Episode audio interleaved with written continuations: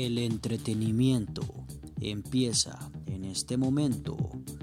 Buen día, El Salvador.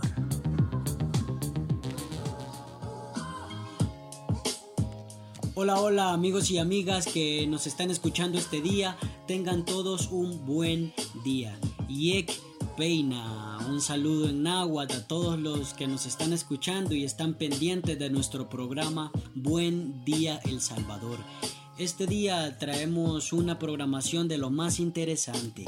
Tendremos como invitado especial en la sección Masconeando a un atleta activo en segunda división de futsal El Salvador, que nos comentará un poco acerca de su experiencia en este torneo nacional y cómo se observa un cambio a futuro para esta rama del deporte en nuestro país que cada vez se está haciendo un poco más grande. También tendremos una invitada especial en nuestra sección de bienestar, una profesional en articulaciones que nos dará tips de cómo descansar de la mejor manera, formas para dormir bien y demás. Así que mantente pendiente que traemos mucho contenido para ustedes. Ponte cómodo y buen día El Salvador. Es momento de conocer la tendencia nacional. Esta mañana en la sección de tendencias hablaremos de la captura de José Roberto Silva Rugamas, el youtubero salvadoreño que ofendió a varias mujeres e incluso le advirtió a dos dirigentes políticas del FMLN que ya estaban muertas. Silva rogó la noche de ayer por ayuda al momento de ser capturado en un hotel capitalino según se observa en videos que él mismo transmitió al momento del procedimiento fiscal. Silva acechó a Daniela Genovés, una joven candidata a diputada, el sábado desde la entrada de un hotel capitalino donde se realizaba el escrutinio definitivo. Silva persiguió por los corredores de ese hotel a Daniela Genovés. Eh, Silva utilizaba una credencial del Tribunal Supremo Electoral como periodista de Radio El Salvador. Luego la llamó cobarde, tipa mediocre, candidatos parásitos, etc. Luego que supuestamente había insultado a un compañero de él. Silva incluso desafió a un agente de la PNC que le llamaba la atención y lo amenazaba con denunciarlo ante autoridades superiores. Luego Silva entró en, conflicto con otras personas que le pedían respetarlos mientras comían. Eh, solamente estamos esperando a ver qué condena le depara a este personaje. Eh, luego, por otro lado, más de 5.000 salvadoreñas de distintas comunidades, así como de organizaciones feministas, LGBTI, asociaciones de personas con discapacidad y promotoras de derechos humanos, se manifestaron este domingo para reclamar la despenalización del aborto y denunciar violaciones de sus derechos en el marco del Día Internacional de la Mujer.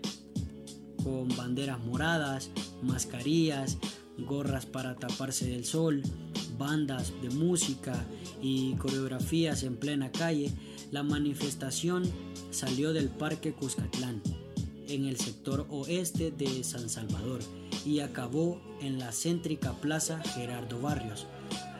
Por otras noticias, la ministra de Educación Carla Ananía informa que instituciones públicas y privadas certificadas podrán iniciar clases semipresenciales en El Salvador a partir de martes 6 de abril. Las autoridades han dicho que los padres de familia no están obligados a mandar a sus hijos a recibir clases presenciales y se le detalló que los centros educativos que todos los niveles deben demostrar que cumplen con todas las medidas de bioseguridad contra el coronavirus y además deben obtener un permiso de apertura que lo otorgará el ministerio. Hasta aquí quedamos con la información de Tendencia Nacional. Seguimos con más en tu programa Buen Día El Salvador. Bienvenido a tu sección Farandulero. es momento de ponernos en modo farandulero. Así que tenemos información sobre los espectáculos. Una noticia pues muy triste que aconteció el día de ayer fue el fallecimiento de Cepillín, el payaso que marcó una época en México. Ricardo González, actor y cantante de música infantil, fallece a los 75 años tras ser operado de la columna y permanecer hospitalizado durante varios días. Cepillín ha fallecido este lunes a los 75 años tras sufrir complicaciones cardíacas y neumonía, ha confirmado su familia. El actor, un icónico para varias generaciones, tuvo que ser operado de urgencia de la columna el pasado 27 de febrero y permanecía desde hace varios días en un hospital privado en el municipio de Naucalpan, en la zona metropolitana de Ciudad de México. Pues en otras noticias, la llegada de Luisito Comunica El Salvador alborota en redes sociales el youtuber mexicano Luisito Comunica publicó en su canal su primera aventura en tierras salvadoreñas en un video titulado La ciudad con 50 playas para surfear. Hace un recorrido por la zona costera del Departamento de la Libertad. Con tomas aéreas se observa la riqueza natural y los paisajes playeros de la libertad. Luisito explica a sus seguidores que El Salvador, pese a ser un territorio pequeño, tiene diversidad de atracciones turísticas. La segunda parada que hizo el youtuber mexicano fue la playa El Tunco, donde explica por qué el nombre del lugar. Además, destaca la atmósfera rústica. Está bonito, la verdad. Es como austera, como sencilla pero linda. Como que da gusto estar aquí agrega las palabras de Luisito Comunica y en el video se observa cómo Luisito prepara y saborea una minuta de muchos sabores con la ayuda de una emprendedora salvadoreña. Se nota que la está pasando muy bien acá Luisito y pues esperamos que disfrute y que muestre al mundo eh, la belleza de nuestro país, El Salvador. Eh, también, por otro lado, el machista mensaje de Arcángel que hizo enfurecer a Anita y a las mujeres. Aunque el reggaetonero se disculpó, su mensaje hacia la cantante fue calificado como morboso, libidinoso y lascivo. A un día de que se conmemore el Día Internacional de la Mujer, el músico urbano Arcángel causó molestia e indignación con un post en sus redes sociales, en donde cuestiona la manera de vestir y de ser de algunas mujeres. Fue a través de sus stories donde el puertorriqueño expuso su punto de vista hacia las mujeres que por likes se muestran sensuales, donde dijo no se dan a respetar, lo cual ha causado enojo entre el género femenino, entre ellas la cantante Anita, quien mostró su desaprobación ante lo dicho por el puertorriqueño y lo dejó de seguir en Instagram. Eh, hasta acá con la información de la farándula, espero que haya estado un poco divertida, un poco picante, así que seguimos con más de tu programa Buen Día El Salvador. Conoce un poco más del mundo del cine. Bienvenido a Cine Planet. En nuestra sección Cine Planet hablaremos de la edición número 35 de los premios Goya, que se han celebrado por primera vez a distancia. Los nominados se quedaron en casa, conectados por videollamada mientras que algunas de las caras más famosas del cine español anunciaban a los ganadores sobre el escenario del Teatro Soho, Caizabac, en Málaga. El resultado ha sido una gala emocionante y un tanto emotiva, concisa y técnicamente impecable. Estas son las nuevas modalidades a las que nos tenemos que apegar y como podemos ver pues ha salido de la mejor manera. En otras noticias Pese a que la última película de la saga de Harry Potter se estrenó en 2011 y los libros dejaron de publicarse en 2007, el fandom de Harry Potter sigue más vivo que nunca, ya no solo gracias a la obra del teatro del legado maldito o los parques temáticos que mueven millones cada año, sino gracias, sobre todo, a una nueva saga cinematográfica que se inició en 2016 con la película Animales Fantásticos y dónde encontrarlos. Esa primera entrega recaudó cerca de 900 millones de dólares en todo el mundo. JK Rowling se apresuró a confirmar que esta saga contaría con cinco películas en total, estrenadas con dos años de diferencia. Así, en este 2018 nos llegó Animales Fantásticos, los crímenes de Grindelwald, segunda entrega de estas nuevas aventuras protagonizadas por Newt Skander, el magizoólogo y ubicadas entre los años 20 y los 30, aunque su desempeño en taquilla fue bastante menor. Ahora Rowling y Warner están inmersos en el rodaje de la tercera entrega Animales Fantásticos 3, que esperan sirva como base para afianzar las dos siguientes entregas de la saga tras los diversos baches por los que ha pasado la producción. Prometen mucha acción, pero sobre todo los inicios de una guerra mágica que sumirá el mundo mágico en el caos, con la Segunda Guerra Mundial como telón de fondo. Pues con esto cerramos la información de la sección Cine Planet, así que estate pendiente que seguimos con más de tu programa Buen Día El Salvador. Oye, no te preocupes Enseguida regresamos con más de tu programa Buen Día El Salvador. Oye, estamos de vuelta, así que acomódate y súbele volumen a la radio.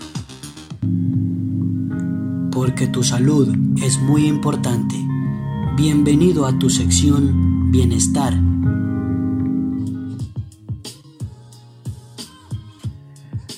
Para abrir con esta sección de bienestar, damos la bienvenida a Cristina Ramos, que es especialista en articulaciones y nos acompaña para darnos un par de tips, un par de consejos de cómo descansar de la mejor manera, posiciones para dormir bien, etc. Así que sin más, damos la bienvenida a Cristina. Muy buenos días, Cristina. Hola, muy buenos días. Muchas gracias por la invitación que me han hecho. Estamos este día para poder compartir con todos ustedes. Eh, muchas gracias, Cristina. Eh, empezamos con la entrevista y la primera pregunta dice, ¿hay posiciones correctas o tips para tener un mejor sueño? Debemos recordar siempre que debemos dormirnos a la misma hora y para poder levantarnos a la misma hora y así poder tener un día productivo y un descanso placentero. Evitar las siestas después de las 3 pm porque eso nos puede acortar el descanso durante la noche. Oh, perfecto ese tip. Eh, ¿Y das algún consejo para que la gente, a veces la gente se pregunta el porqué del dolor de espalda o el dolor del cuello? Quizás existe una forma adecuada para dormir y que eso no afecte el rendimiento diario de las personas. Sabemos también que tenemos que desgastar energía durante el día y por eso casi siempre yo recomiendo que hagamos ejercicio todos los días, que tengamos una rutina para que nosotros podamos descansar mejor, podamos desgastar energías y así poder dormir de manera placentera. Eh, muy interesante eh, los tips que nos ha brindado este día doctora en articulaciones Cristina Ramos. Eh, esperamos que en otra ocasión podamos tenerla de vuelta en el programa. Y sin más que decir, pues muchas gracias. Seguimos con más en tu programa Buen Día El Salvador. Muévete al ritmo de la música con tu sección Do Re Mi. En la sección de música Do, Re, Mi, hablaremos sobre la cantante y actriz Selena Gómez, que dijo en una entrevista que podría retirarse de la música. Selena Gómez aseguró que la gente no la toma en serio y que se ha llegado a preguntar cuál es el incentivo para continuar haciendo música. Esperemos que esta artista pues no tome esa decisión porque sabemos que ella ha venido creciendo desde muy pequeña eh, como cantante, como actriz y pues esperamos noticias sobre este caso. Por otra parte, en ámbitos nacionales, hablaremos de música nacional, música salvadoreña. Eh, Diego Selva, eh, estas fueron palabras de Diego Selva, hubiera sido lamentable que los Red fueran una banda de moda. Con más de dos décadas de trayectoria, los miembros de esta banda salvadoreña están felices de trascender en el tiempo y no haber sido músicos de paso. En la década de los 90, en El Salvador surgieron varias bandas musicales y aunque algunas quedaron en el olvido, otras se mantienen muy activas, como los Red, una banda que ha venido creciendo poco a poco en la industria salvadoreña y es muy querida, muy aceptable por la audiencia de nuestro país. Eh, por otra parte, Álvaro Torres y Alfredo José, dos leyendas de la música salvadoreña, que cantarán con grupo La Calle. Los dos reconocidos cantantes hablaron de su participación futura en el álbum de la joven agrupación que está preparando su tercera producción discográfica la cual contará con icónicas colaboraciones de estrellas de la música nacional. Así que así cerramos la sección de música con estos datos nacionales. Espero que les haya gustado y pues seguimos con más de tu programa Buen día El Salvador.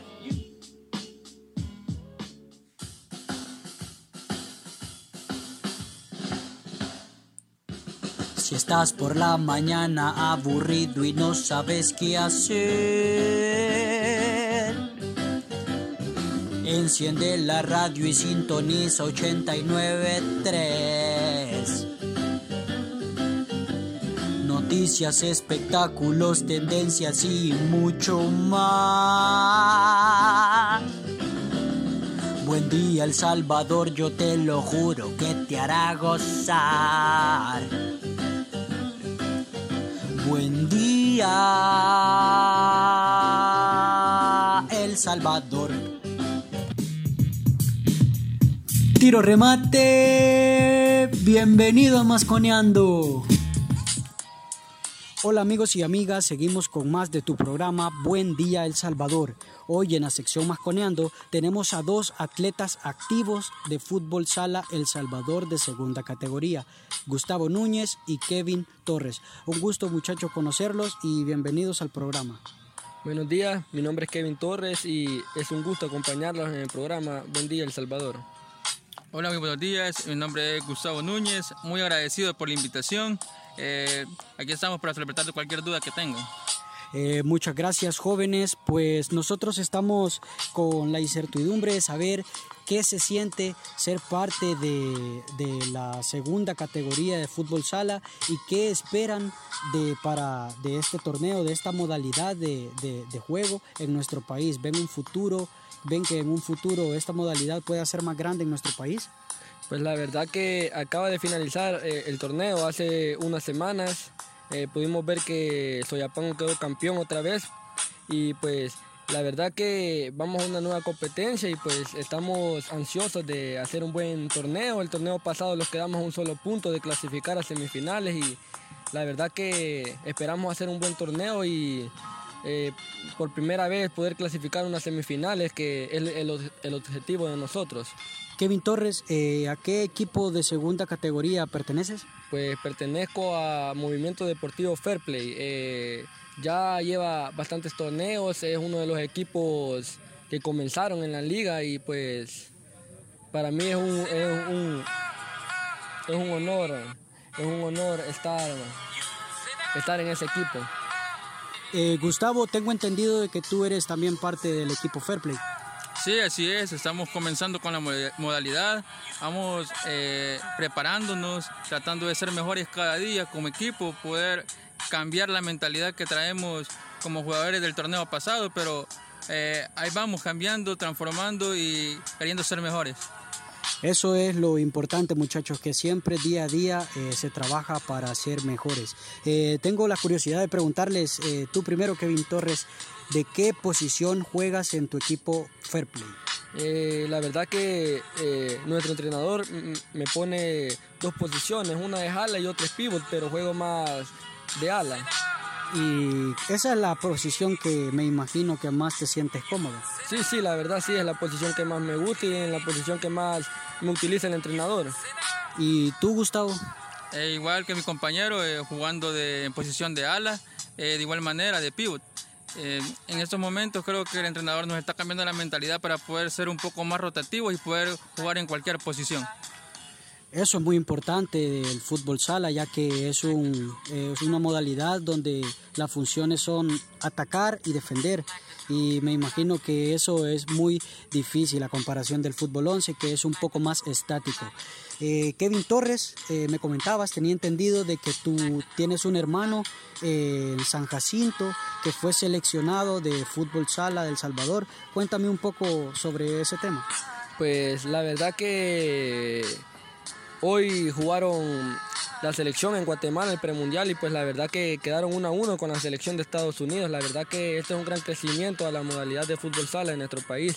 Eh, la verdad que han llevado muy buenos jugadores y él es uno de ellos. Por eso está en la selección, porque lo ha demostrado, es uno, de los mejores jugadores que hay en la liga, porque hay bastantes, es uno de los mejores que hay en la liga y pues los mejores son los que van a la selección y debutaron con un gol, debutó, echó un gol eh, que los ponía arriba y lastimosamente los empataron y pues así es las cosas, pues esperamos que eh, para mí es un, gusto verlo jugar a él, pues a mucha gente le gusta verlo jugar, lo conoce, muy conocido y la verdad pues que siempre le deseo lo mejor porque es mi hermano. Qué buena noticia que tu hermano haya debutado con un gol en el premundial y esperamos mucha suerte para tu hermano y que se le sigan dando las cosas como profesional que es. Eh, Gustavo, tengo una pregunta también para ti.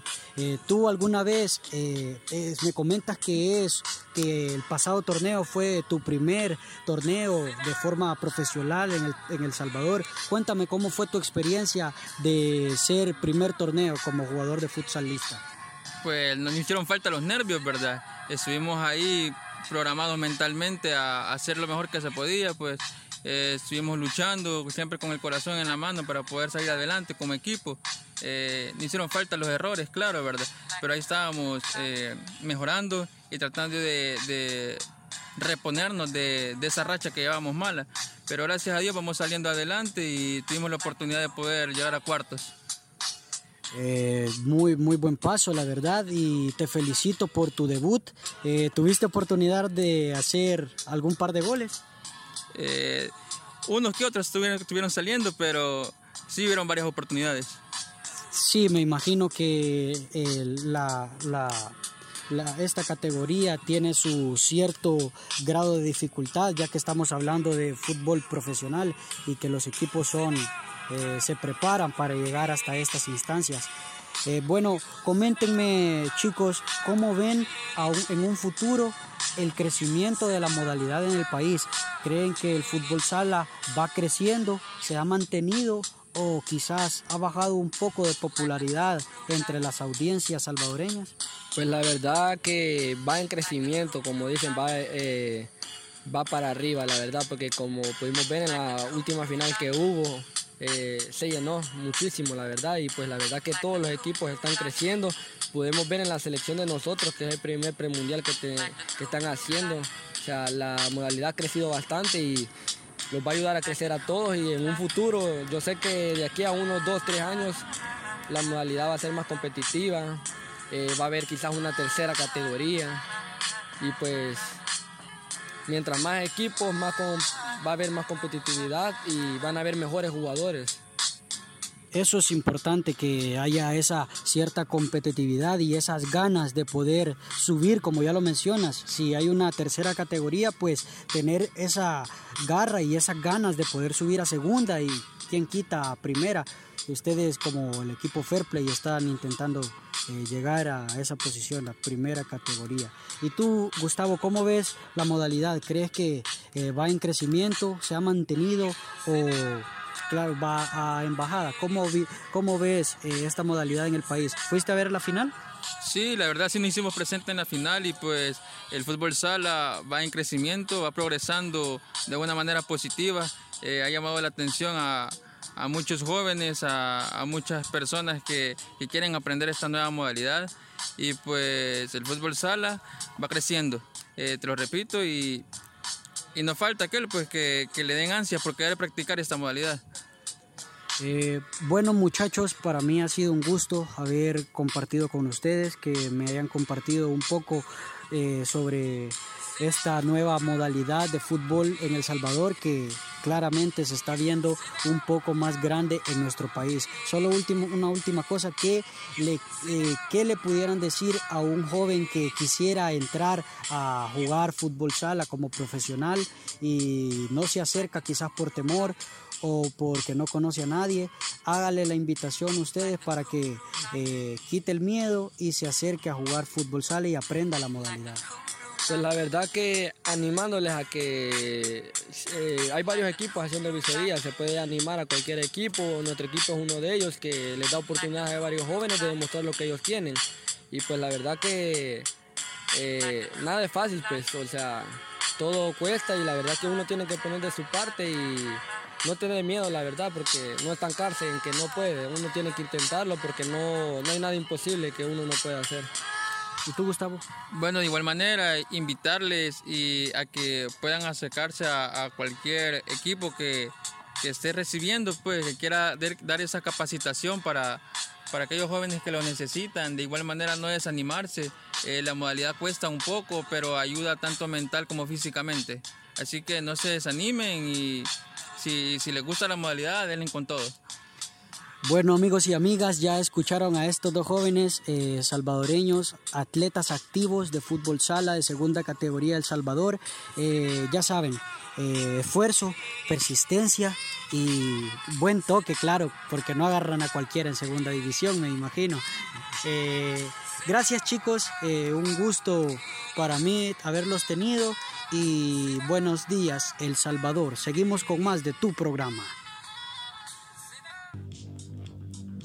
porque el mundo y la tecnología van de la mano. Bienvenido a la era del software. Es hora de hablar de tecnología. Ahora en la era del software es importante saber qué es lo que podemos alcanzar con todas estas herramientas tecnológicas que tenemos en nuestras manos. Más cuando el gobierno de El Salvador anunció que los estudiantes de primero a tercer grado recibirán una tablet y desde cuarto grado hasta el bachillerato se les entregarán una laptop. La entrega de las primeras computadoras que serán destinadas para el sistema educativo público comenzó este lunes 22 de febrero con los alumnos de segundo y tercer año de bachillerato de las instituciones nacionales del país. Dijo la ministra de Educación, Carla Ananía de Varela, que tienen instalado todo el sistema Ofimatic, Google Classroom y software de educación con un disco sólido de 128 GB y 4 GB de RAM. Con esto cerramos y finalizamos tu sección La Era del Software. Has escuchado al más ingenioso y entretenido de los programas. Buen día, El Salvador, llevándote hasta tu casa la más completa información nacional e internacional. Con la voz de Diego Valenzuela y Cristina Ramos, te narramos todo. Buen día, El Salvador.